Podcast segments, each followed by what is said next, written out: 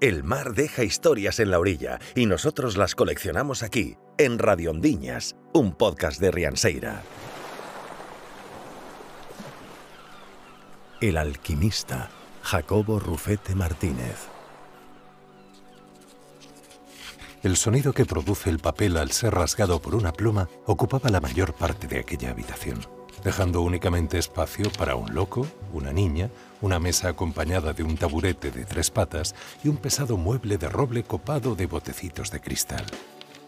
El loco era dueño de todas aquellas cosas, incluso del ominoso sonido de frotar de pluma y papel. Era dueño del mueble, del taburete y la mesa, y a falta de ser dueño de la niña, lo era de su educación. También era dueño de varios nombres. Ibsk era uno de ellos. Salvia, uno de los pocos nombres que no le pertenecían, limpiaba el polvo de la habitación mientras él escribía en su libreta. No escribía con el brillo característico de sus epifanías, tampoco estaba estudiando. Garabateaba con el metódico procedimiento de un contable, tachando dígitos, calculando. Salvia seguía limpiando el polvo.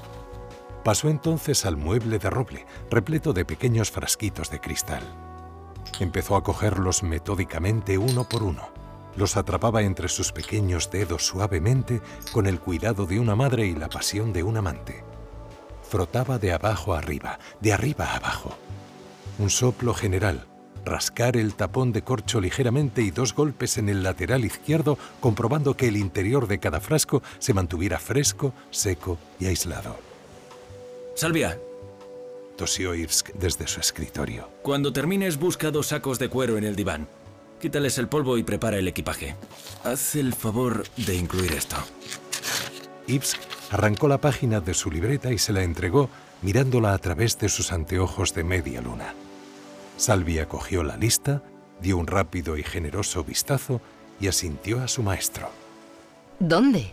Miró interrogante a Ibsk con la duda clavada en sus pupilas y un cierto brillo de ambición. Él extrajo de su manga derecha un frasquito de cristal a modo de respuesta repleto de motas blancas. Contenía cloruro de sodio.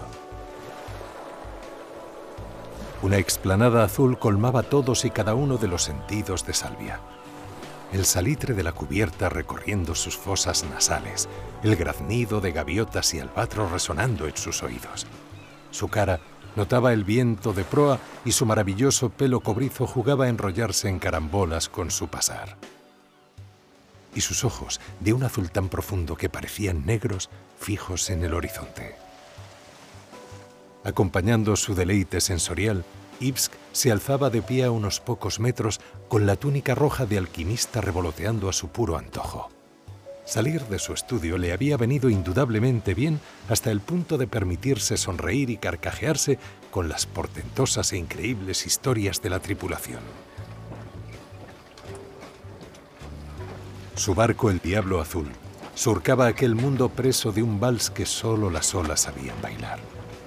El cielo era claro y un rumor de agua acompañaba la travesía, únicamente perturbado por las órdenes del capitán.